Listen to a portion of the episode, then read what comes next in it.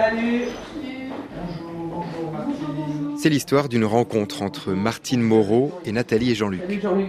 Ils ont en commun d'avoir perdu leur enfant il y a une quinzaine d'années. Thomas, le fils de Jean-Luc et Nathalie, avait 22 ans. Aujourd'hui, l'association elle m'a tellement apporté que si je l'avais pas, où j'en serais Est-ce que je serais encore là aujourd'hui Qui sait Ouais. Vincent, le fils de Martine, en avait 26. C'est un tsunami. On a l'impression que on est tout seul. Enfin, la vie qu'on avait est finie. Et donc, on vit dans un monde parallèle. On, on perd des amis hein, quand Ouais. il arrive un truc comme ça. C'est parce qu'on on est triste, on coupe les ponts avec tout le monde, donc euh, au bout d'un moment, on arrive à, à perdre des gens Oui, de vue, oui, des oui, amis, oui. on les perd de vue. Et c'est marche ou crève après, où on plonge hein, et on s'en remet jamais, quoi.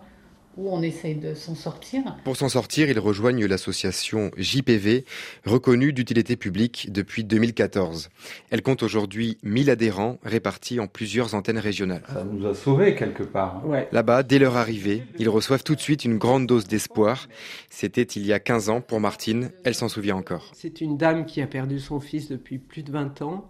Elle était habillée tout en rouge, elle était très souriante. euh, et, et quand je l'ai entendue parler, je me suis dit, ouais, un jour je vais être comme ça. Je mettrai du temps, mais un jour je vais y arriver. Ensemble, ils participent à des groupes de parole qui reposent sur une charte stricte. Les échanges sont sans jugement et sans conseil, juste de l'écoute. Il n'y a pas de mots, de toute façon, pour apaiser notre peine. Et il n'y a en fait que le fait de se retrouver avec ces gens qui sont comme nous, en fait, nos semblables. Toi, tu dis souvent nos semblables. Mm. On s'en serait tous passés de ce point commun, mais aujourd'hui, on a ça qui nous lie, là. Un lien presque évident qu'ils ont eu beaucoup de mal à nouer avec leurs proches. On se rend compte que, que les amis ou même la famille, euh, même s'ils ont de l'empathie, euh, Ils ont peur qu'on s'effondre en larmes, ils ont peur. Et en fait, ce qu'on attend, nous, c'est de parler de notre enfant. on a l'impression que si on ne peut pas parler de notre enfant, il, il est mort à nouveau. Euh, Thomas, dans une journée que je ne parle pas de lui, je suis malheureux le soir. Mais parce qu'au fil des années, en société, ils n'osent plus parler de Thomas ou de Vincent de peur de gêner.